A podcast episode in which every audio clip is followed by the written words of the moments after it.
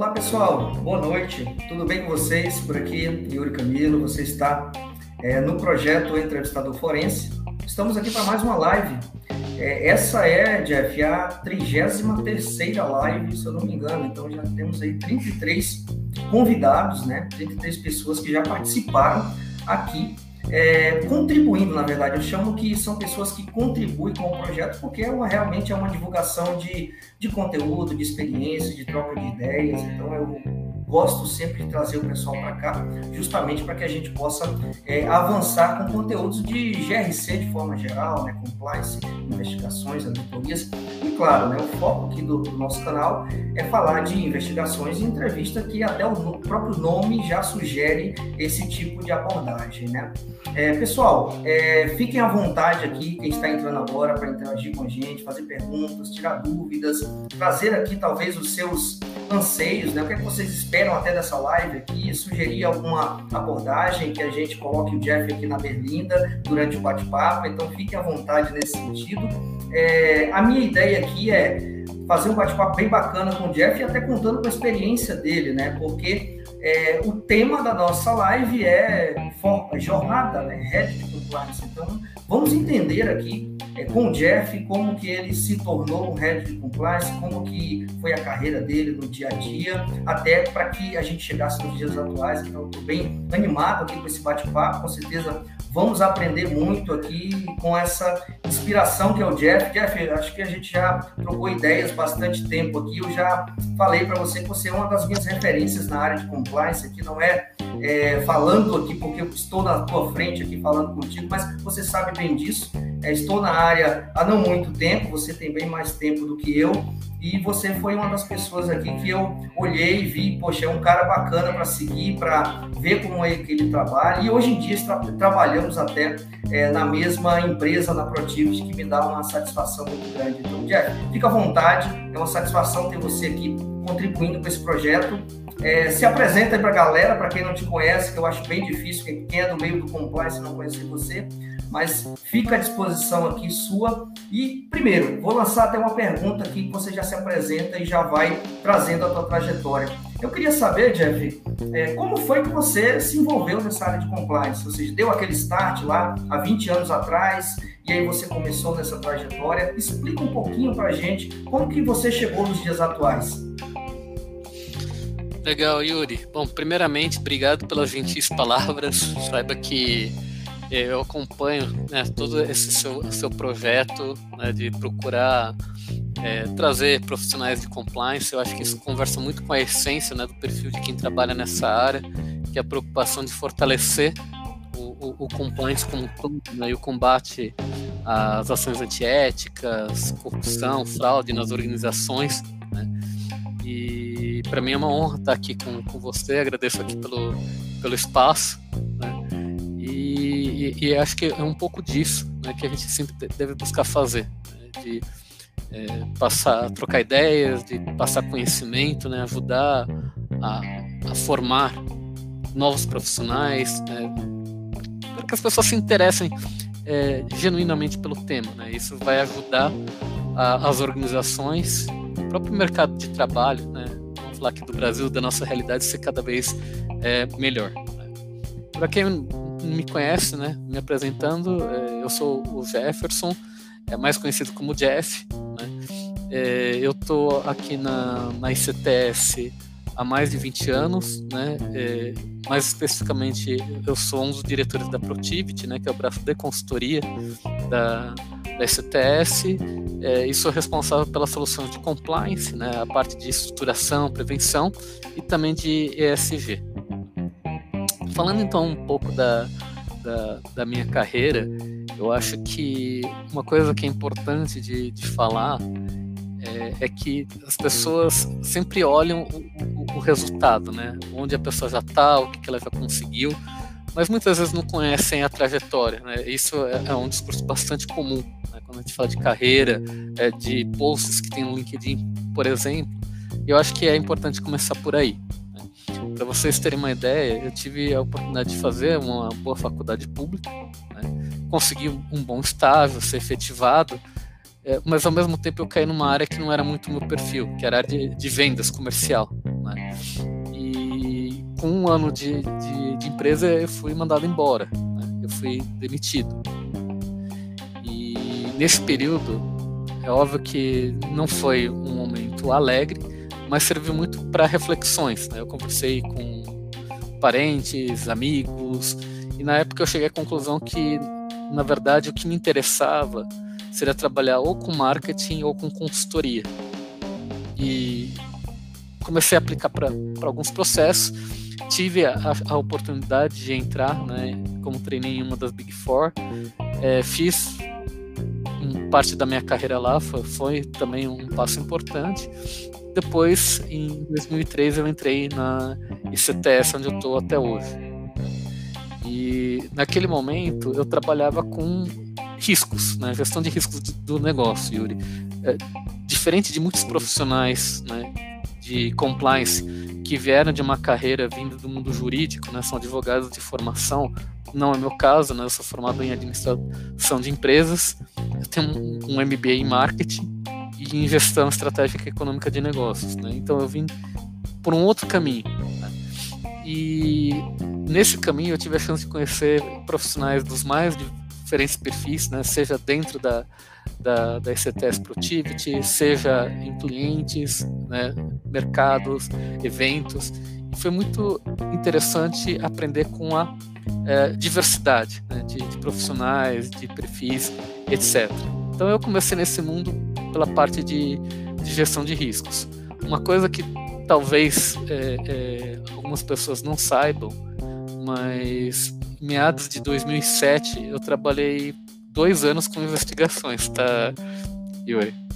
Eu trabalhei na época junto do Renato Anaya, da Daniela Ajo, né, no que é, hoje né, é, é, tem toda uma estrutura dedicada né, de forensics, de investigação, né, uma área que inclusive a Productivity é, é bastante forte e reconhecida, né, mas lá atrás é, isso não era uma área gente tinha uma área de gestão de riscos do negócio. Né? E dentro dela surgiu né, a área do que hoje atua com, com forensics, com, com, investigações.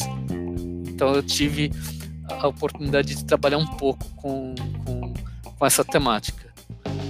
É, foi uma época de bastante aprendizado, mas eu acho que o, o que, né, respondendo essa pergunta, o que me ajudou a chegar na, na, na minha posição atual primeiro foi ter a oportunidade de lidar com profissionais fantásticos, né, e, e ter referência, aprender com, com essas pessoas, é, poder participar na consultoria né, de projetos muito é, desafiadores, né, que me permitiu aprender e ter o desenvolvimento é, profissional. Né, e consegui navegar por muitas temáticas. Né? Então, eu cheguei a fazer vários projetos de investigação, eu fiz projetos que tinha que criar código de ética, né? isso muito antes da 12846. Né? Então, quando o pessoal nem falava muito de compliance no Brasil, né? você tinha compliance onde? Tinha em bancos, multinacionais, farmacêuticas, né? mas a grande maioria das empresas não tinha. Mas a gente trabalhava com a, uma linha de ética empresarial, né?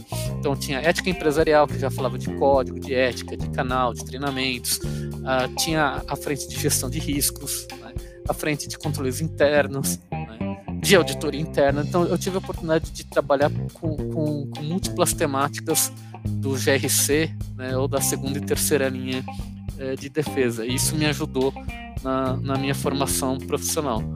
Mas sem sombra de dúvidas, é, para eu entrar de fato na, na, parte de compliance, uma coisa que foi fundamental foi eu ter é, estudado antes sobre o tema. Né? Então, é, antes de vir o 2846, eu tive a oportunidade de, de participar de curso evento fora do Brasil né? e aprender sobre SOX, sobre FCPA, Dodd-Frank, né? que são leis norte-americanas, mas muitas delas com, com alcance aqui no, no Brasil. Eu já tinha sinalizado para os sócios da, da ICTS meu interesse no, no tema, até que quando veio de fato essa onda, né, com a 12846, Lava Jato, entre outras ações, teve a oportunidade da ICTS é, criar um núcleo de compliance ainda dentro da área de gestão de riscos, né? Na época é, teve convites dos sócios, mas isso se concretizou muito forte através do Luiz Guilherme e da, da Heloísa. e foi quando eu tive a chance de assumir como eh, líder de prática de, de compliance né? e, e, trabalhando junto com um, uma grande equipe né? e consegui de fato estruturar uma área que acabou sendo segregada da parte de riscos, né? virou uma área sozinha. Tive a, a, felicidade de contar com o apoio de excelentes profissionais e com isso consegui é, chegar num, num, cargo que eu tenho hoje que é de diretor da, da empresa. Então tem sim muito esforço, tem dedicação, tem sorte, mas acima de tudo, Yuri, é algo que ninguém faz isso sozinho. Né? Você não trilha uma jornada, um caminho como esse sem apoio de ninguém. Isso não existe. Né? Ah, não, eu sou muito bom, eu sou muito inteligente. Isso não existe. Na prática, a pessoa tem que ter sim a sua inteligência, tem que ter sim seus talentos, mas para a coisa acontecer, outros fatores também precisam. Tem que ter oportunidade, tem que ter apoio da alta direção, tem que ter uma equipe né, para dar o respaldo, porque assim, essas coisas não acontecem. Bom? Eu, eu, eu tô falando, fica à vontade de me interromper, cortar e entrar. Que, ba tá que bacana entender um pouquinho da sua trajetória. Eu já conheci um pouquinho, mas não a fundo, assim, do jeito que você está trazendo aqui de uma forma mais macro a tua trajetória. E tem, tem uma, um ponto aqui que eu ia até te trazer mais à frente, mas eu resolvi colocar agora, porque eu acho que é um ponto que tem sinergia com o que você está falando, Jeff.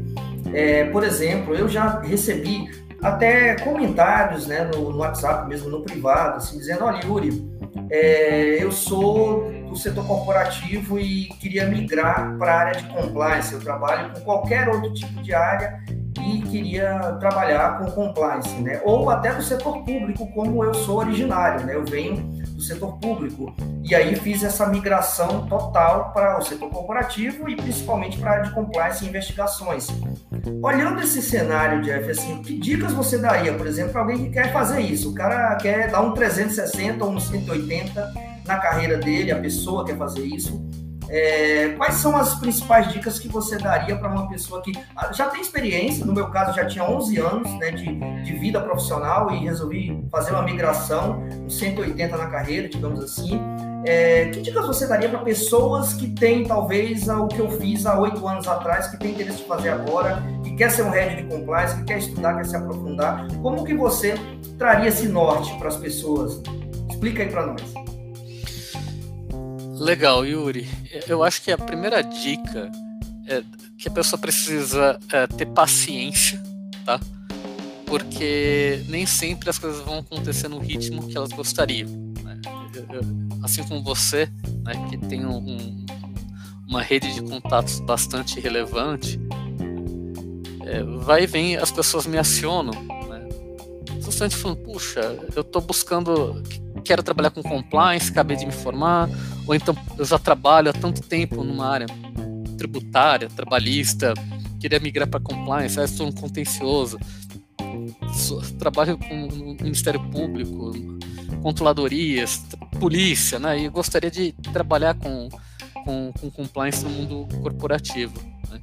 Então, acho que a, a, primeira coisa é que a pessoa ela precisa é, entender que não necessariamente as coisas vão acontecer na velocidade que ela gostaria, mas que sim, sendo algo de interesse, é, persistindo, é possível conseguir essa migração. Vou falar de alguns perfis é, e, e, e possíveis caminhos.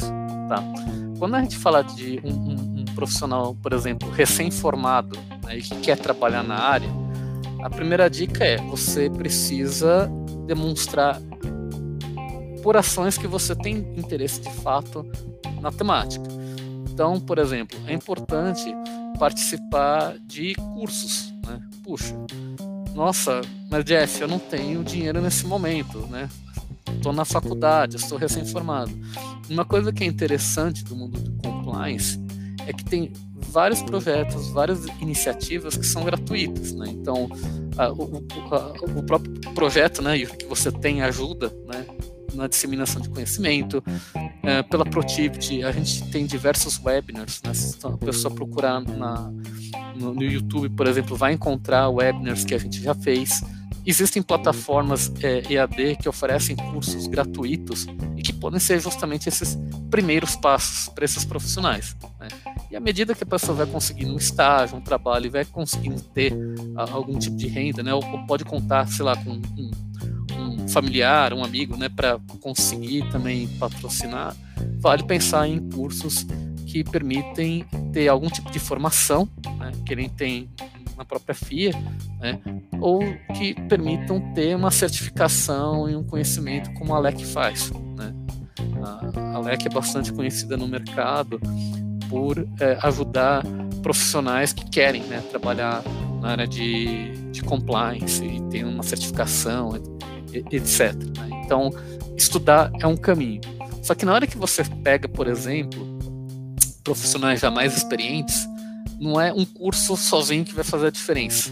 Né? Então, tem alguns passos que precisam a, ah, acrescentar. Então, por exemplo, se você é, é recém-formado, você vai fazer um curso, você pode começar a conhecer outros alunos, você pode conversar com os professores, né, para pedir dicas, para buscar apoio para conseguir é, uma posição. Quando você já tem experiência no mercado, existe alguma, alguns outros elementos que precisam ser considerados. Então, por exemplo, é, eu conheço, né, vale para o seu caso, mas eu conheço alguma, alguns profissionais que antes de migrarem para o mundo corporativo trabalharam, por exemplo, para a polícia. Né? E na polícia faziam um papel, por exemplo, de sindicância. De fato, tinham que fazer um processo de investigação. Puxa, então a pessoa já traz uma experiência que ela consegue trazer e aplicar, né? às vezes precisa fazer algumas adequações, claro, mas ela já traz uma experiência que ela consegue aplicar de uma forma direta. É o meu caso, então, né, na situação. Sim, é, é o seu caso, e, e, eu conheço outros profissionais com esse mesmo perfil, né, Yuri? E, e, isso acaba, entre aspas, facilitando um pouco, porque você já traz uma bagagem que vai ter uma, uma aplicação prática. Né? Então, nesses casos, comece justamente explorando o que você já tem de experiência e competência. Ah, Jefferson, eu, eu, eu gostaria de trabalhar numa parte mais preventiva, mas eu não tenho experiência. Então, primeiro migre para o setor é, é, privado, corporativo, usando o que você tem de experiência, e uma vez dentro dele, aí sim você busca migrar para uma outra área que você tem interesse em aprender. O grande desafio, Yuri, é quando a pessoa tem já muita experiência profissional, mas numa área que não tem uma, uma conexão direta. Então imagine, por exemplo, a pessoa fala assim, nossa, eu, sou já advogado sênior é, tributário, eu quero trabalhar com investigações. Ótimo, ele tem muito conhecimento, mas é, é, em investigação em si, este profissional, esta profissional, não vai ter essa bagagem. Então, sim, precisa mesclar a busca de conhecimento geralmente o caminho mais fácil é migrar dentro da própria organização que a pessoa está. Né? Quantas pessoas falam assim, ah, eu sou jurídico, jurídico compliance, depois de um tempo, não, agora eu sou só compliance, eu não estou mais com jurídico, o jurídico está com outra pessoa. Ah, eu sou auditor interno, trabalho com compliance, depois de um tempo, não, não sou mais auditor interno, trabalho só com, com compliance. Então, um caminho é a migração dentro da, da própria empresa e a, a busca de experiência pode acontecer também em projetos voluntários, né? Quantas ONGs, instituições sérias, por exemplo, precisam ter algum tipo de aporte e às vezes pelo trabalho voluntário a pessoa consegue ganhar alguma, algum tipo de experiência que vai ajudar ela na, hora de se colocar né, no, no, mercado, porque no fundo, né, eu vou colocar agora meu chapéu quando eu estou avaliando é, currículos, né? Você vai falar, puxa, eu preciso de alguém que já tem experiência em dar treinamento de compliance. E aí a pessoa coloca lá no currículo e você vê, pô, que legal, ela já teve a oportunidade de fazer isso em tal empresa, em tal lugar, e às vezes pode ser uma ONG, por exemplo, tá? E aí, um, um, um, um outro caminho, que certamente não é dos mais fáceis, mas eu, eu conheço gente também que trilha esse caminho, é, de quanto de fato a, a, pessoa estaria disposta e teria condições, inclusive financeiras, de arcar com essa movimentação. Então, eu, eu conheço, por exemplo, é, advogadas é, que já tinham bastante experiência na área, mas queriam migrar para compliance e aceitaram, sabe, começar, recomeçar a carreira né, e, e apostando num crescimento rápido. Tipo, nossa, na área tributária, trabalhista, já sou super reconhecido, mas não, não é com isso que eu queria trabalhar. Eu queria trabalhar com os programas de compliance propriamente dito, né? Programas de integridade, ter um escopo diferente. E aí a pessoa muitas vezes consegue uma posição mais júnior, e depois ela consegue crescer de uma forma mais acelerada, justamente se aproveitando da maturidade, de outras experiências que ela tem e conseguir atingir um cargo mais alto. Então tem algumas opções de caminho, tá bom, Yuri? Perfeito. E, e aí entra, claro, atrelando muito essa questão da, do controle, né, da, da ansiedade, da paciência, como você mesmo trouxe no início, né? Você trouxe, citou aqui a questão da LEC. É, eu me lembrei de um ponto lá atrás, né, quando eu estava 2014 para 2015, já vindo para São Paulo, de outro estado, até que já foi uma mudança também de, de estado, não só de profissão. É, e aí eu é, assisti, acho que a primeira, acho, devia, devia ser a primeira, que era aquela Compliance Week né, da, da LEC, que é aquela semana de compliance gratuita lá e tudo mais na época, né, eu, assim, é, zero conhecimento é, de São Paulo, né, ainda engateando aqui, fazendo network, né, indo em eventos é, gratuitos, como você citou, né, vez ou outra estava dentro de São Paulo aqui, em algum evento qualquer, e comecei a construir meu, a minha, a minha, o meu foco, né, com foco na investigação que eu queria, mas construir o meu network. E aí eu assistindo essa Compliance Week, e aí já vou entrar na, na próxima pergunta que eu ia te fazer, é, eu lembro que o, ele com certeza não vai lembrar disso, até porque nem deve ter gravado o meu nome, mas eu lembro do Alexandre Serpa, né, que com certeza é um, é um colega seu, né? E ele estava falando de investigação lá, né? E ele falando, poxa, eu olhei assim, caramba, isso aí tem tudo a ver comigo. O que ele estava falando parece que batia, né? Ressoava comigo, né? E eu estava entrando nesse mercado é, brutal, digamos assim, de São Paulo, né? Uma concorrência terrível e tudo mais, e eu me adaptando a esse novo cenário. Eu fiz uma pergunta lá para ele sobre, justamente sobre isso na época, isso há quase oito anos atrás, salvo engano. Né? Eu perguntei, olha, é, é, eu venho do setor público, eu sou investigador de polícia, sei fazer entrevistas, interrogatórios, sei fazer diligências, sei fazer trabalho em campo, você acha que isso agrega? Parece ser uma pergunta até meio ingênua da minha parte lá na época, mas é, realmente eu queria um pouco da visão dele sobre isso. Eu perguntei, eu me lembro até da pergunta que eu fiz, foi mais ou menos isso. Você acha que essa experiência ela pode ser agregada, absorvida é, pela área de compliance ou pelo um setor, um elemento do, do pilar de compliance que são as investigações internas? E aí eu lembro que ele me respondeu isso, até me encorajou. Ele falou, cara, você está aí com 50% é, de chance já para ser efetivado em alguma empresa. É só você correr atrás, né? Buscar, fazer network e tudo mais. Então, foi uma palavra que ele me deu lá. Eu nem conheço o Serpa pessoalmente, apesar de acompanhá-lo aí há bastante tempo. Mas foi uma palavra ali de inspiração que ele me trouxe e me fez seguir em frente.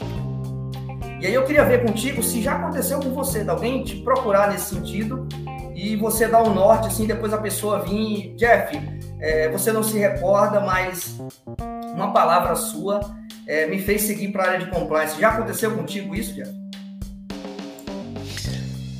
Com certeza, né, Yuri? E eu acho que é importante destacar os dois papéis, né? Eu já fui essa pessoa também fazendo a pergunta, né, buscando inspiração e, e também já fui a pessoa que deu a dica ou apoiou alguém no desenvolvimento da, da, da carreira. Né? É, já que você citou Serpa, eu vou deixar um abraço aqui para ele, vai ficar gravado. O, Serpa é uma pessoa que também eu admiro, conheço há, há bastante tempo. Para quem não sabe, ele, ele tem também um, um, skill que é de montar jogos.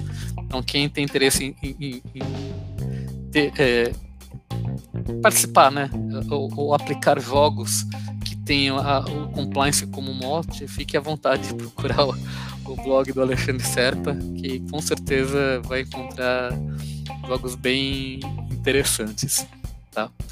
Então eu, eu vou começar falando do outro lado, tá, Yuri? Eu lembro quando eu participei né, do, do segundo congresso da, da LEC. Foi num hotel na região da Avenida Paulista. Né? É, era já um, um evento de bom porte, né, mas não se compara com o que é o congresso da LEC hoje, sem sombra de dúvidas, o principal evento de compliance da América Latina. Né? E olhando lá no palco, né, vários desses grandes nomes né, do, do, do compliance, aqui eu só não vou citar para não, não ser indelicado, e depois falar assim, pode, você falou do fulano e não falou de mim, falou da fulana e falou de mim. Então, eu, eu, vou evitar citar nome, mas todos aqueles nomes que são conhecidos né, no compliance estava lá, eu lembro de olhar e falar assim, puxa, que legal. Né? É, será que um dia eu consigo chegar nesse nível? Né? Tá junto desse, desse pessoal? E ter a oportunidade, né, que, que nem o, o, o eu tive do sócio da STS de participar de um evento e, e, ser palestrante pela primeira vez, eu lembro disso, na época conversei com, com, com o Maurício Régio, com a Heloísa Macari, né, com o próprio Luiz Guilherme para ter a chance de participar de um, de um evento, no caso da, da, da Intelijur, poder estar tá lá no, no, palco. E aí, pouco tempo depois, é, tá na LEC, né, sendo um dos palestrantes. É, é, é bacana, sabe, Yuri, quando você fala assim, puxa, ah, se voltar no tempo, eu estava na plateia. Depois de um tempo, eu já estava no palco. Né? E depois de um tempo, poder ser reconhecido pelas pessoas que estavam no palco. Né? Então, é, quando a gente fala, né, você falou, puxa, comecei a participar de eventos, você co começa para gerar contato, para aprender, né? mas também para sonhar, para se inspirar. Né? Tudo faz parte desse movimento de de, de carreira. Falando do outro lado, é, sem sombra de dúvidas, um, um do, dos casos que eu tenho mais orgulho é de um profissional que eu ajudei a contratar para um cliente né, é, para uma posição júnior. Eu lembro de que, que era uma pessoa é, muito inteligente, com ambições, planos, né, como qualquer jovem ele gostou de ter a oportunidade de trabalhar com a gente da consultoria, aprender, né? Em pouco tempo ele conseguiu aprender muita coisa. Imagina como se faz um mapeamento de risco, um, uma política, metodologias de mapeamento de processo, como cria um dashboard, como faz análise no Excel. Ele aprendeu muita coisa em muito pouco tempo. E ele falou assim, puxa, ele veio da área de qualidade, né? A gente falou de migrações de área antes, né? Ele veio da área de qualidade. Ele falou, nossa, eu estou gostando muito desse negócio de risco, de ética, de controles internos, né? Eu acho que, que, que tá aqui minha carreira. E eu lembro bem de falar para ele, poxa, fulano, só que você sabe, né? Você tem um, uma faculdade que é mediana, eu acho que você tem que procurar fazer uma pós, né? uma faculdade um nome mais forte, é, você não tem inglês tão bom, é importante, né? Você investir nisso também. E, é uma pessoa de uma família super simples, né? Não tinha dinheiro de sobra, mas ele é, é uma pessoa que entendeu qual era o desafio. Dentro do que aquele momento de vida, orçamento, etc., foi permitindo, ele foi fazendo pouco a pouco. Né? E ele ia pedindo dicas de como evoluir. E hoje essa pessoa trabalha para uma multinacional interna na Inglaterra e é a pessoa responsável por investigações de uma grande empresa. Então, quando você olha e fala assim, caramba, olha onde essa pessoa chegou. Isso é super bacana. Eu já tive também a oportunidade de na empresa fazer é, mentoria. Né? E foi muito é, interessante né?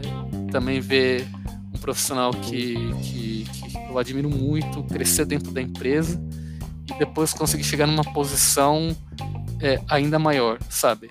Quando a pessoa, que dica você pode dar, Jeff? Eu falava, investe em especialização, né? Foca num tema, tenta se tornar referência nesse tema. Quando ele foi chamado no Jornal Nacional, para dar uma entrevista, eu falei, cara, olha só, você tá no Jornal Nacional, parabéns, que bacana, né?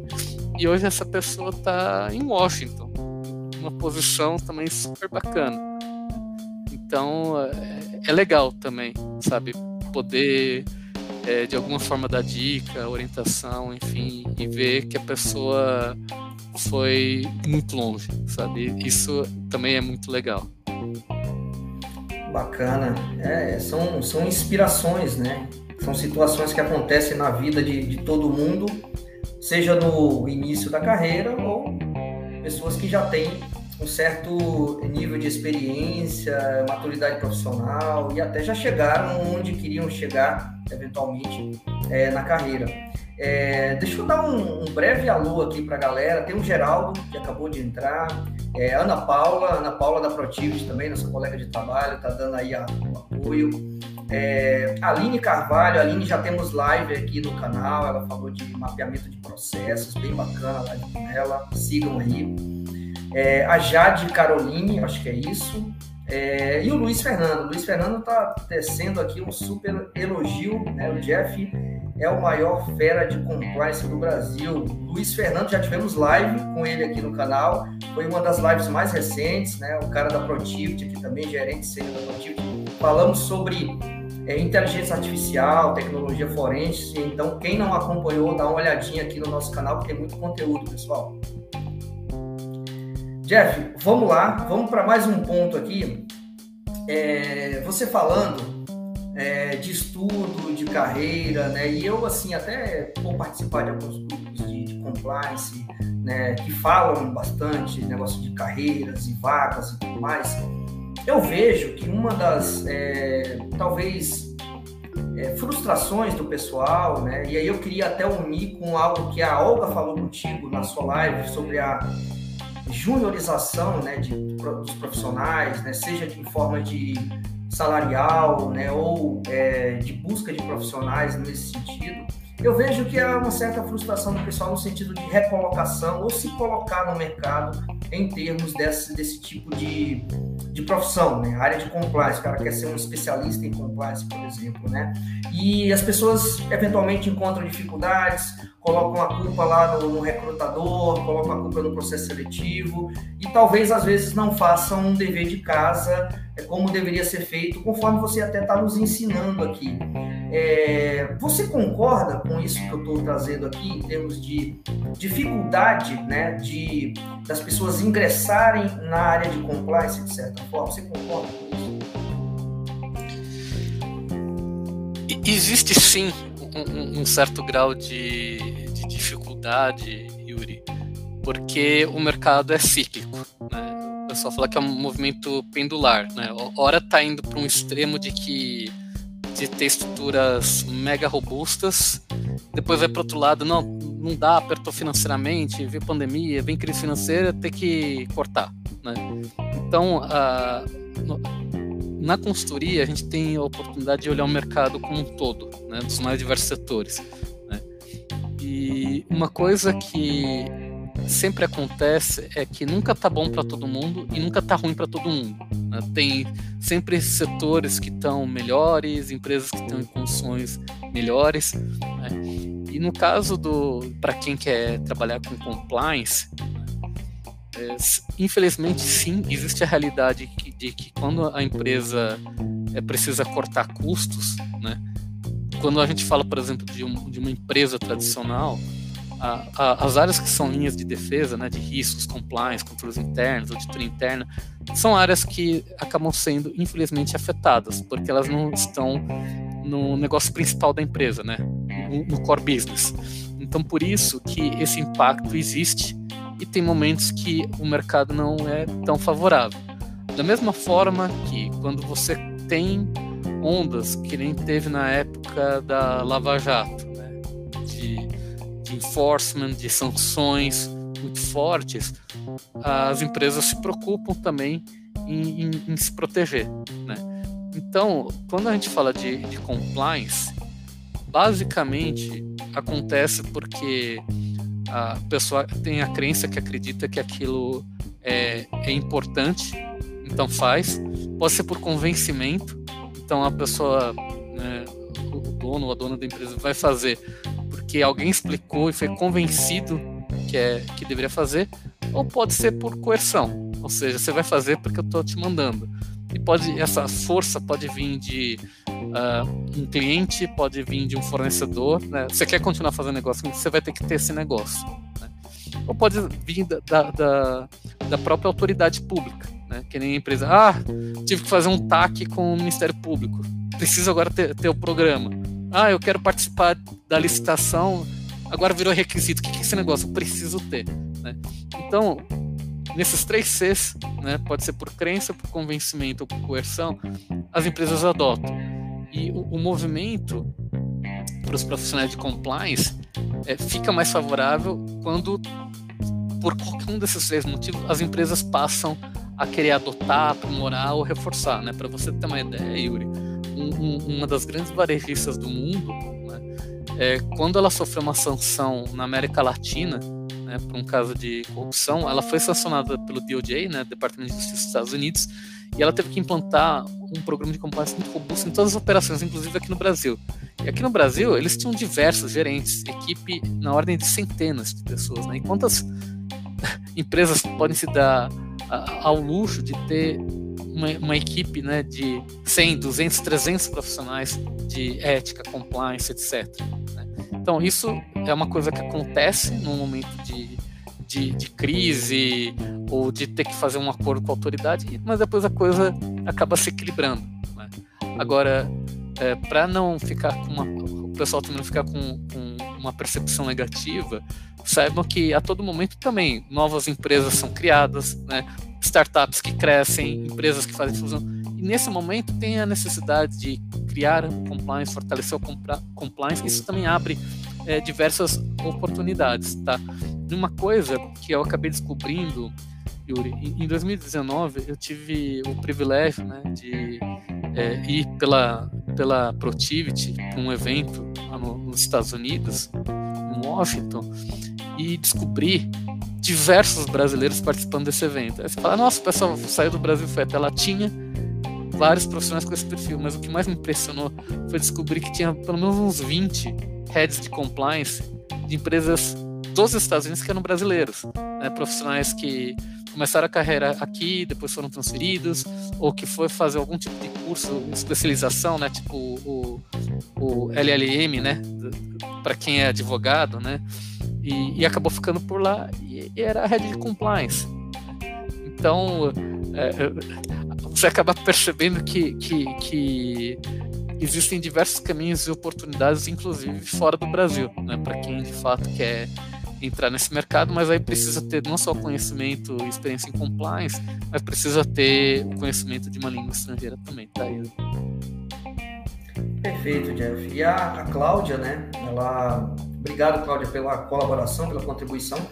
É, eu não entendi se é uma pergunta ou se é uma afirmação da parte, da parte dela, mas vamos, vamos ler aqui. Ela coloca que a lei é 12846, né, a famosa lei anticorrupção, ou a lei da empresa limpa, né, é predominantemente para validar a necessidade do compliance nas empresas privadas. Você concorda com isso, Jeff? Quer fazer algum adendo aí?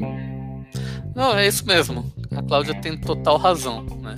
se a gente for acompanhar né, o que, que foi a onda do compliance no Brasil, né, tirando setores altamente regulamentados como financeiro e as multinacionais, farmacêuticas, por exemplo, as empresas não tinham áreas de compliance, né, tanto que começou a puxar é, era diretor financeiro e compliance, diretora de RH e compliance, diretora de auditoria e compliance, diretora de qualidade e compliance, tipo, diversas áreas que não eram compliance começaram a assumir a área de compliance. Né? E, e, e, duas delas acho que se destacaram, a área jurídica e a área de auditoria interna barra riscos. Né? E antes que alguém falasse assim, Jeff, auditoria é terceira linha e riscos é a segunda. Eu sei disso, pessoal, mas a gente tem que olhar a realidade brasileira. Né? Tem um monte de empresa que a quem cuida de auditoria interna também cuida de riscos, também cuida de compliance. Né? Por isso que eu estou é, fazendo esse comentário. Mas a Cláudia tem total razão. Né? Teve um grande impulso né, das empresas adotarem em razão da lei, mas não há também como é, é, é deixar de, de, reconhecer a importância que a, a Operação Lava Jato teve. Né? Tanto o, o, o, o mensalão quanto a, a, Lava Jato eles foram muito importantes para as pessoas, né, profissionais perceberem os tipos de impacto que o negócio pode ter. Né? Perdendo cliente, tendo danos na reputação, tendo que pagar multas, né, tendo que enxugar quadro.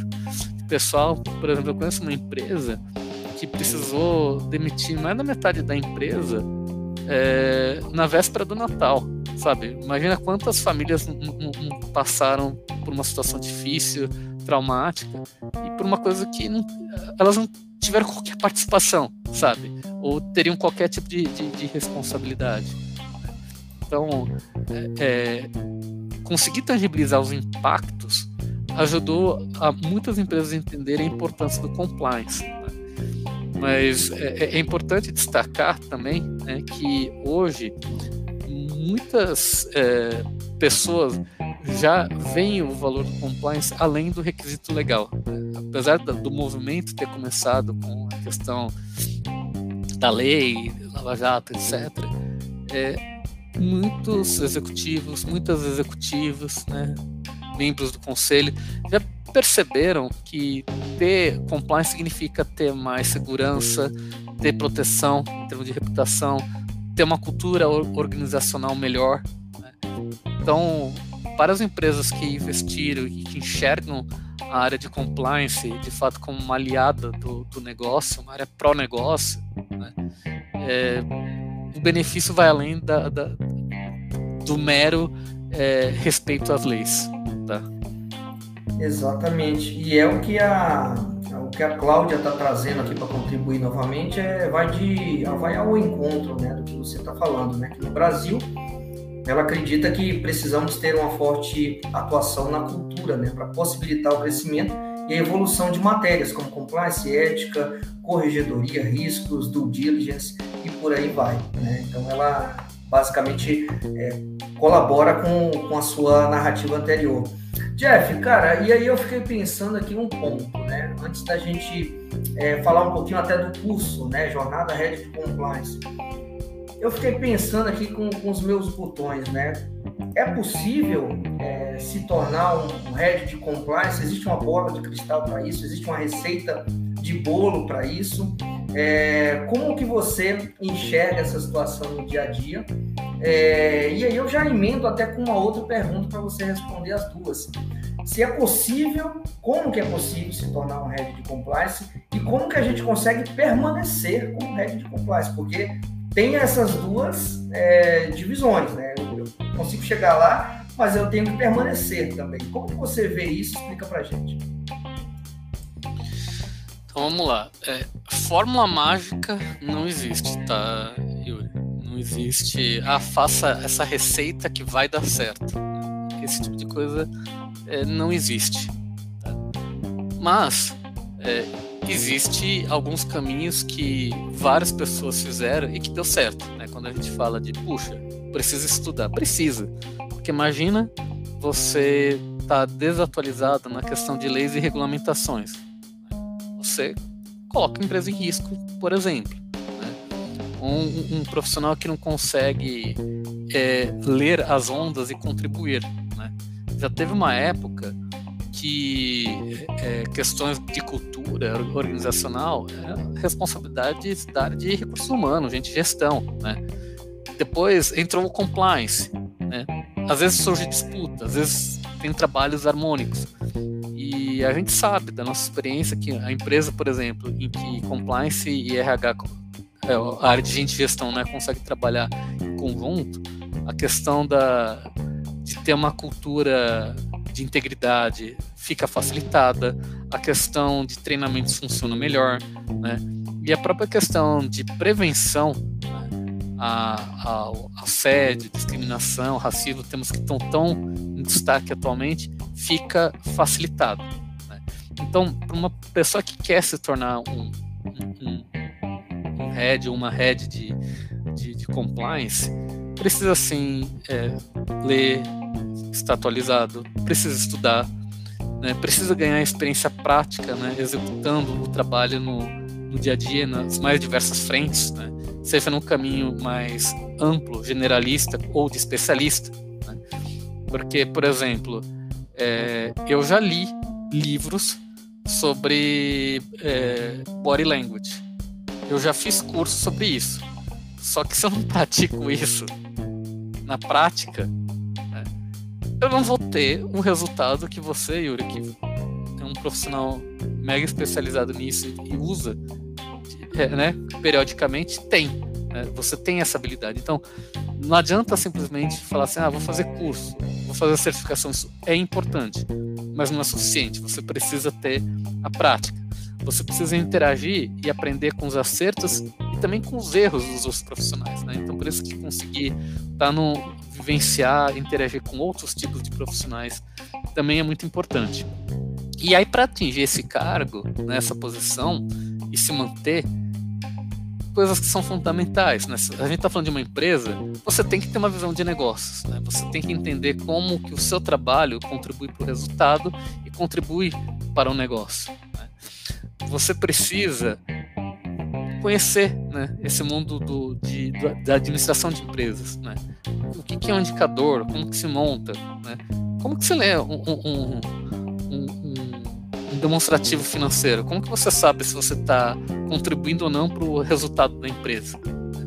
Não adianta falar assim, puxa, eu quero um emprego que me dê três salários de bônus, cinco salários de bônus, mas isso está atrelado a um lucro. E a pessoa não sabe, não tem a mínima ideia de como que o de onde vem esse lucro, sabe? Então, ter essa visão eh, de negócio é importante, saber lidar com pessoas, né? não dá para ser impositivo. Né? Aquela história de eu sou compliance xerife no peito, né? sair querendo dar ordem tudo, travar tudo, não saber ouvir as pessoas, né? É, esse modelo ele não funciona, né? tem que ser pro negócio, tem que ser de parceria, né? conseguir ter um papel de advisory, né, de ser a pessoa que aconselha, né, que ajuda na tomada de decisão dos principais executivos da empresa, isso é algo que é fundamental, tá, Yuri? Perfeito. Ótimos conselhos aí. Pessoal, já vou trazer um pouquinho aqui das contribuições que vocês estão dando. Eu queria entrar contigo, Jeff, assim, é, pegando por base, né, tudo que a gente falou, né, eu queria que você trouxesse até o, o que está motivando vocês, né? E você, a Protivit, o Ianive, todo mundo que está à frente desse grande projeto, né, do curso, é, Jornada Red Compliance. Né? Eu sei que é, é, algo inovador do mercado, né? E eu sei que algo motivou vocês. Então eu queria que você, até primeiro, antes de falar um pouquinho, né, do curso, o que, que motivou vocês a ir com essa, levar esse curso para o mercado e possibilitar que as pessoas tivessem é, esse tipo de treinamento com grandes experientes do mercado que conhecem compliance na prática.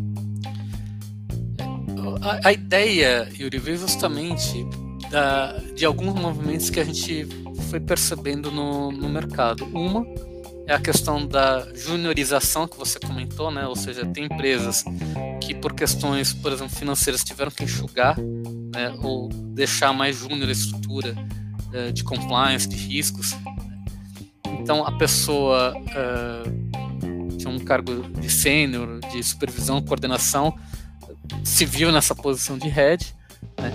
E também muitas pessoas que já têm um certo grau de experiência e tem esse plano, tem essa meta de se tornar, e, e muitas vezes se perguntava como que eu consigo, né? Puxa, eu era júnior, virei pleno, de pleno virei sênior, de sênior virei coordenador, mas o que, que falta, né, para eu, de fato me tornar o head de compliance? Né?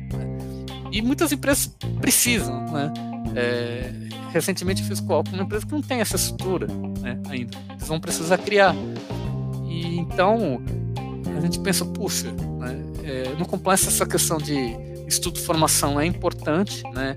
Para quem não sabe, a Protivity hoje tem esse braço de, de educação também de, de, cursos, né? E o diretor responsável é o Yaniv Shore. Aproveito para deixar também um, um abraço pro pro Yaniv, né?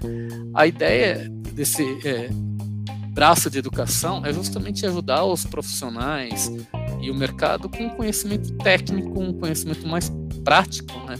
complementando outras iniciativas que já existem no mercado, né? como o da FIA, o da LEC, que a gente já é, citou aqui, tem outros, né? obviamente, mas a ideia é, é ocupar um espaço diferente, contribuindo para a formação dos profissionais, contribuindo para as empresas, né? e com isso a gente ajudar a fortalecer o, o, o, o compliance e toda a parte de GRC e SV aqui no Brasil, né? e com isso tendo mais uma linha de negócio também é, dentro da, da, da Protivity. Então a ideia do curso é, puxa, alguém que acabou de sentar nessa cadeira ou alguém que está quase lá, que tipo de dicas a pessoa pode ter, né? Então, a, a, o grande diferencial desse curso é trazer como professores profissionais renomados que já ocupam cargos de destaque, né? É, dentro das suas respectivas empresas, escritórios, que podem contar a história real, o que, funciona, o que não funciona, dar dicas, né? Porque não é, quando você entra nesse mundo, você precisa primeiro conhecer o básico, né? Tipo, imagina a pessoa que, que quer trabalhar com entrevistas de investigação e não se preocupa com o local que é feito a entrevista ou com a forma de conduzir a entrevista, sabe? Você tem que começar por aí, né? E aí depois você vai aprendendo técnicas né, diferentes, abordagens diferentes e vai se refinando, vai se aprimorando. Então a ideia do, do curso, né, do, do Next, né, Jornada Red Compliance, é justamente essa, né, de ajudar é, com um conhecimento prático, com um conhecimento útil, né, algo bastante pragmático, profissionais que querem, é, em algum momento da carreira, se tornarem head compliance ou que sentaram recentemente nessa cadeira e falaram assim, puxa, sentei, mas eu, eu não me sinto tão é, pronto para isso, mas eu quero brilhar, eu quero dar resultado. Né? Onde que no mercado eu consigo obter ajuda, um conhecimento que é, de fato agrega e vai fazer diferença para mim? Então daí surgiu a ideia desse curso, tá, Yuri? Perfeito. E é, falando do curso especificamente, né? Se você puder citar uma ou mais, por exemplo, assim, é, diferenciais, né? Poxa, e até eu sei que você e o Aníbal devem estar junto com os demais professores convidados montando a carga horária, né? Do que vai ser feito, né? A ementa de cada disciplina e tudo mais. Se você pudesse trazer uma ou duas aqui, é, disciplinas ou é, temas que vocês vão abordar de uma forma que você acha que é bacana, que é sadia e que vai ter um, uma vantagem ali, que a pessoa vai ver, poxa, isso daqui é algo que vai me ajudar na prática. Você conseguiria trazer o que para a gente? Eu vou dar alguns exemplos, tá, Yuri? O curso ele está organizado em três grandes blocos, né? O bloco técnico de compliance, o bloco técnico de gestão, né? E uh, o, o, o bloco prático. Uh, dentro da, da grade de professores, né, temos profissionais de consultoria, de escritórios de advocacia, de empresas de tecnologia, uh, de empresas, né, seja de bens ou de serviços. Então, dessa mistura, né, dessa combinação, uh, a gente acredita que a, gente consegue oferecer um, um conteúdo bastante diferenciado. Né? Então, por exemplo, a, a gente tem como professora né, da parte de gestão de riscos de terceiros a Daniela Coelho, que é uma das diretoras da, da Protivit. Né, ela já fez diversos projetos em grandes empresas né, com essa é, temática. Né, quando a gente fala de riscos de terceiros, geralmente o pessoal pensa em diligência, pensa em risco de corrupção. Né, isso é parte da história, né, cada vez mais a gente tem que falar de riscos SG. A gente viu recentemente casos envolvendo questões é, é, trabalhistas, é, trabalhos forçados, condições indignas, né, questões de vazamento de informações. Então, não dá para pensar em riscos de terceiros apenas pela ótica de corrupção, que continua sendo importante, mas precisa ir além. Né. E a Daniela tem já a experiência de ser professora, ela dá aula na FIA, ela dá aula em outras né, grandes é, instituições, ela é coautora né, de livro, então é alguém que conhece bastante da, da temática. A gente tem professores convidados, né? Marcelo Zenkner, por exemplo, que é, que é, é sócio de um dos grandes escritórios do Brasil para falar de tendências legais e regulatórias. A gente tem, por exemplo, o, o Everson Bacinello, né, que é um executivo da Braskem, para falar de diferenciais para uma gestão de compliance de sucesso. Uh, o Bruno Consentino, né, da Vigor, para falar de como fazer um compliance estratégico, né, conseguindo fazer o link das iniciativas SG e GRC da organização. Então, ele, ele é um, um, um, líder que tem essa experiência de trabalhar com as duas temáticas, né, tanto de compliance quanto de SG, é, a questão de ter que lidar com diferentes jurisdições, a gente trouxe tem como professor hoje o, o, o Jairo Tchernakovsky, né, que é da, da 99, que opera em várias, vários países. Né? A, a questão de soft skills, a, a, a Cris Bezerra, né, que é da a, Chief Compliance Officer da, da, da Striker, e que tem também bastante experiência tanto no setor de saúde quanto no setor de, de atacado e varejo. Né?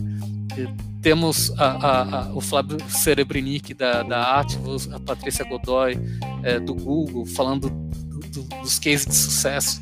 Então, assim, além do, do próprio Yaniv que você comentou, o, Eduardo da Perinte, o Maurício Fis, que, que é o, o, o CEO da Alliant. Então, assim, o, o, grupo de professores ele é, ele é, é bastante é, especializado no tema e consegue é, contribuir né, para que, de fato, a, o profissional comece a olhar e falar o seguinte, puxa, eu tô aqui na minha área, cara, quais são os indicadores que eu tenho? Deixa eu pegar com alguém que já teve todo esse trabalho, que dicas ele pode me dar, que tipo de indicador ele trabalha, como que ele faz isso, né? Eu posso pegar o, o, o, uma profissional, né, que tem esse gabarito e falar, puxa, eu tô na minha empresa eu estou fazendo dessa, dessa forma, né? Puxa, que ideias você pode ter e a pessoa trazer, dando exemplos práticos, né, de coisas que já deram certo e também de erros que, que, que, que cometeu ao longo da, da carreira, né? A gente aprende com os dois, né? Eu, eu, eu comentei isso e volto a reforçar, Yuri. A gente aprende com os erros e com os acertos. Né? E, e, e, esses dois itens, certamente o nosso hall de professores consegue atender é, muito bem. E uma outra professora que acabei esquecendo de comentar, mas já complementando, é a, a, a Valkyria Faver, né, que é super reconhecida também no mundo jurídico compliance, executiva de longa data e que também tem experiência como professora na FGV. Né. Então, a ideia é, é trazer pessoas que têm experiência não só no dia a dia, mas que também dão aula, dão palestra, né? Porque às vezes fala assim, ah, mas a pessoa tecnicamente é muito boa, mas será que ela vai conseguir dar uma boa aula? Então, essa preocupação, a, a, a coordenação do curso também teve, é, considerou na hora de formar, né? E convidar os professores. Que bacana. Eu pedi aí dois, você trouxe logo uma seleção aí pra gente, para animar a galera aí que tem interesse em evoluir e se manter, né? Digamos assim, permanecer nessa área, né? Eu até, é, para contribuir também aqui com, com dicas, né? Recentemente, é, eu com um grupo também de, de, profissionais que atuam na área de compliance, a gente fez uma cartilha.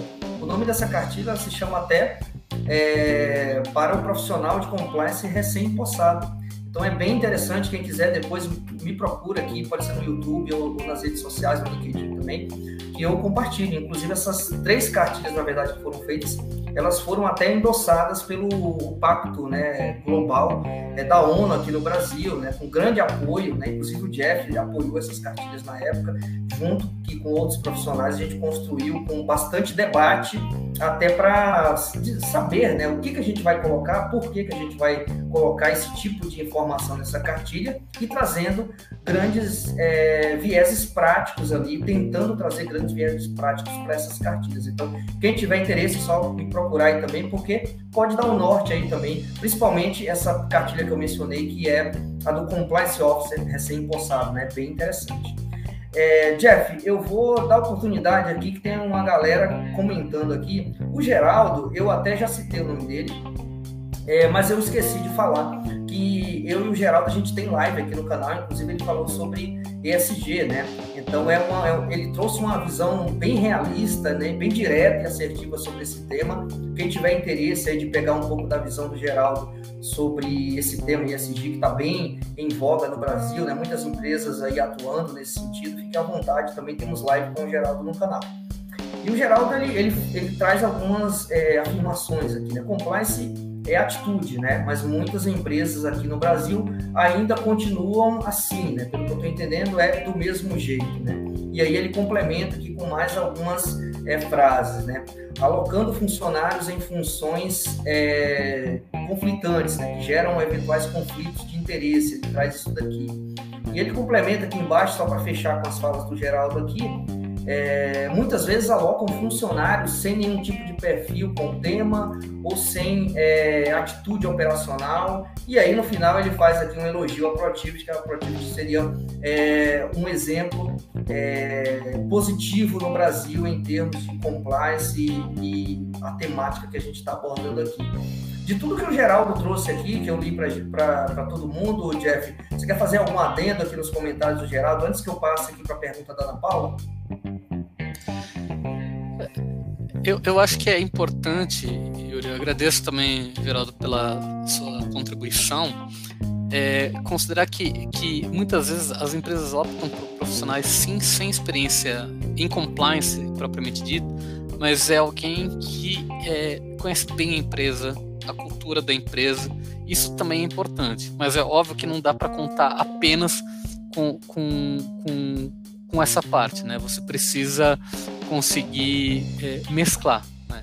Porque não adianta também ter um, um, profissional técnico muito bom, mas que não conhece as características da, da empresa, né? da organização que ele está trabalhando. Então, conseguir esse mix não é fácil. Né? Então, tipicamente, as empresas optam por um de dois caminhos: ou buscar alguém que já vem com a formação de na parte de compliance, mas precisa aprender o que é empresa, ou pega alguém que conhece o que é empresa, mas precisa aprender o que é compliance. E eu posso garantir para vocês que os dois caminhos podem dar certo. Né? Mas precisa de fato ser para valer. E aí, como o Geraldo bem colocou, muitas vezes a, a, a empresa faz e não é para ser para valer. E aí as consequências aparecem e o resultado não é tão bom. Tá? Exatamente, perfeito, Jeff. Para colocar aqui a, a, última, pelo menos pelo que eu estou vendo aqui, a última contribuição que a Cláudia fez, ela complementa o raciocínio que ela estava trazendo, né?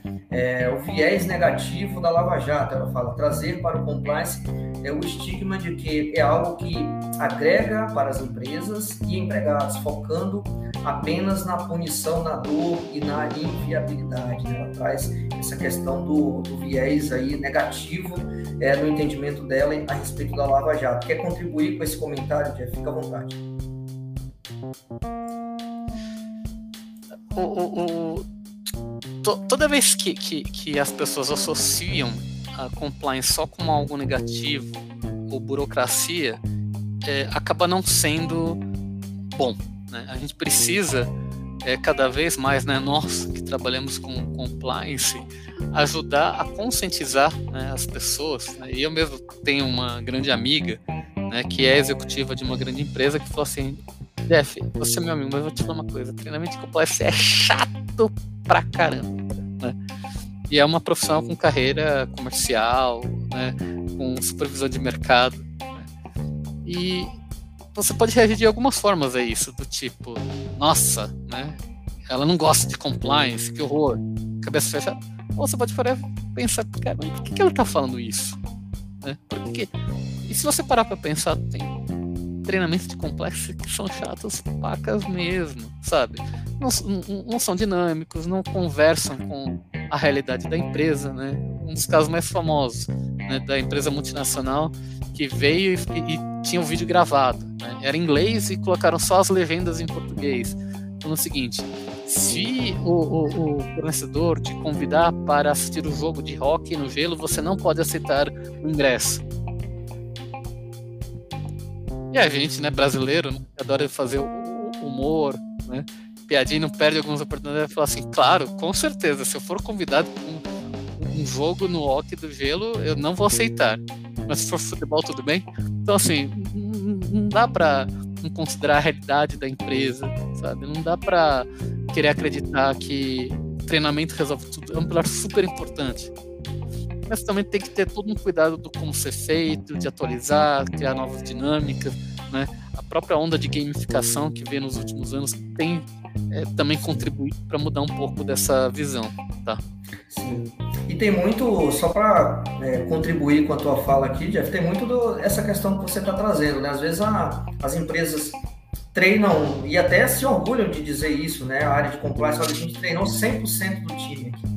Se você vai nas áreas e faz alguma pergunta ou coloca algum dilema ali pro pessoal, o pessoal não sabe de nada, né? Então, assim, às vezes, né, o teu treinamento ali, ter uma, uma complementação desse treinamento, seja de uma forma é, efetiva e prática para que o pessoal entenda, né, saiba realmente, colocando até é, situações no dia a dia deles, falando de compliance, é algo que até fixa mais do que a pessoa, sei lá, talvez ler alguma coisa ou fazer algum treinamento rápido ali de múltipla escolha. Então, cabe muito é, de como que a pessoa quer, de como que as áreas de compliance querem levar é, esse tema importante para dentro das organizações. Né? Só para colaborar com o que você trouxe, eu queria trazer aqui para a gente ir fechando a questão da Ana Paula, né? Ela coloca assim: é, na sua visão, Jeff, qual o futuro das empresas que não têm compliance, código de ética e situações né, dessa natureza? Obrigado pela pergunta, Ana Paula. Eu vou responder é, abordando dois pontos de vista, tá? É, não necessariamente toda empresa consegue ter um programa de compliance robusto. Vamos pensar, por exemplo, nas pequenas empresas, nas microempresas. Não é realista acreditar que ela vai ter um programa do nível de um, sei lá, um Banco Itaú, de uma Siemens, de uma 3M, né? Então, o compliance também precisa ser adequado para cada nível de empresa, realidade, risco. Agora, se a empresa não tiver compliance, é complicado, porque se, ela não tem, se a empresa não tem compliance, significa que ela não está respeitando as leis, por exemplo. Né? Então, em algum momento a casa cai. Né? Então, a gente precisa é, entender que o, programa de compliance, ele de fato precisa se adequar à realidade de cada empresa. Né? Para as empresas menores, faz sentido ter o código de ética? Faz sabe? O, o, o, dono ou a dona da empresa trabalhar a questão do, dos valores da empresa, do propósito, isso é importante. E à medida que a empresa vai crescendo, tomando forma, né? quantas vezes eu, eu não fiz call com empresa que fala assim, gente, até três meses atrás a gente tinha 10 funcionários, né? agora a gente tem 100 vamos fechar o ano com 400. Caramba! Né? Então, o programa de compliance para uma empresa que tem 10 não é o mesmo de uma empresa que tem 400. Então, conseguir entender e ler isso é muito importante. E a, a, gente não pode se enganar, acreditar que compliance é a coisa mais importante do mundo ou que é condição sine qua non para uma empresa existir. Né? Muitas empresas vão existir sem os programas de compliance, mas o nosso papel é mostrar que tendo vai ser melhor, que a empresa vai ter é, é, é, vai se perenizar, que vai ter melhores resultados, que não vai cair em situações né, de multas e penalidades, que a administração e os diretores estatutários podem ter uma maior tranquilidade, vai ser melhor para fazer negócio. Né? Então, existe ainda assim, na Paula, todo um esforço de conscientização de por que, que o compliance é importante. Né? Não adianta simplesmente apontar o dedo e falar: ah, esse pessoal não consegue enxergar a importância do compliance. Não, vamos puxar para a gente a responsabilidade também, né? Que cada um de nós nós podemos fazer para mudar esse cenário e conseguir convencer, né? Grupo de executivos, grupo de famílias proprietárias de por que o tema compliance é importante e merece receber a devida atenção, tá bom? Perfeito. Jeff, eu vou tomar mais cinco minutinhos do teu tempo aqui, cara, porque o Geraldo trouxe aqui uma, uma provocação que eu achei bem interessante, que ele fala da... Deixa eu colocar até na tela para quem está acompanhando aí. Ele fala da vulnerabilidade né, dessa função compliance, né? E em termos até de exposição. E ele coloca no final que o compliance office deve ser é, um negociador ao extremo. Né? Essa questão é bem interessante porque é, não basta só você chegar lá e se manter, né? existe toda uma exposição ali e o profissional ele deve saber lidar com isso, né, Jeff? Qual é a tua experiência sobre isso aí? Não, com certeza. O Geraldo tem total razão que a, essa habilidade né, de ser diplomático, de saber negociar do que, que dá para ceder, do que, que não dá, isso é muito importante. Porque não dá para ser sempre impositivo, mas também tem momentos que precisa saber ser impositivo e como ser, né? E nessa linha, uma dica que sempre é, é falada é que você não pode ir contra seus próprios valores. Se você está num lo local em que você para ficar tem que se sujeitar a abrir mão dos seus valores, é melhor você abrir mão desse trabalho e procurar um outro. Né? Porque certamente vão ter empresas sérias no mercado, vão ter outras né, áreas que vão reconhecer o seu valor como profissional de compliance né, e é, conseguir de fato buscar esse, esse espaço, sabe?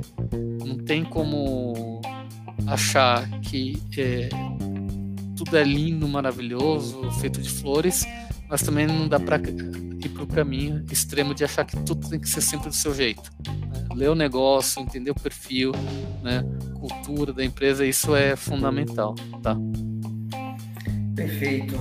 Pessoal, infelizmente estamos chegando aqui ao final desse bate-papo. Passou rápido pra caramba, uma hora e dez aqui de live já praticamente. Eu estou deixando aqui é, os contatos tá, do, do, canal, do projeto Entrevistado Forense, tanto aqui no YouTube, como lá no Instagram, no LinkedIn também. Tem no Spotify, que eu até nem coloquei aqui, mas é o mesmo nome, só procurar no Spotify também. Todo o conteúdo aqui em termos de live está tudo lá, principalmente no Spotify, né, em áudio lá para quem quiser, para quem prefere né, usar essa plataforma. É, só dando já uma, um recado aqui que a próxima live a gente vai falar até com é, um é, grande especialista também que o Jeff até citou, né, que é o Flávio lá da Atmos, né? Ele vai bater um papo aqui com a gente. A gente ainda está vendo qual será o tema, mas com certeza será um tema bem bacana aqui. Vamos falar de compliance também e temos outras lives aí programadas na sequência. Então, Jeff, eu deixo aberto aqui, cara, para você é, dar seus, suas colocações finais, aí, dar seus abraços e agradeço novamente aqui a sua participação. Eu que agradeço, Yuri. Parabéns mais uma vez pelo seu projeto, né? Entrevistador forense, grande contribuição para o compliance. É, e também deixo o convite de caso qualquer pessoa que esteja agora ao vivo com a gente ou que depois vá assistir, né? A gravação, se tiver interesse em conectar, pode me procurar no LinkedIn, né? Jefferson Kiohara, que você me acha, né? e ficamos à disposição também para contribuir e, e ajudar a fortalecer o compliance no Brasil, tá bom? Muito obrigado. Obrigado, pessoal. Obrigado, Jefferson. Um abraço aí. Até a próxima. Tchau, tchau.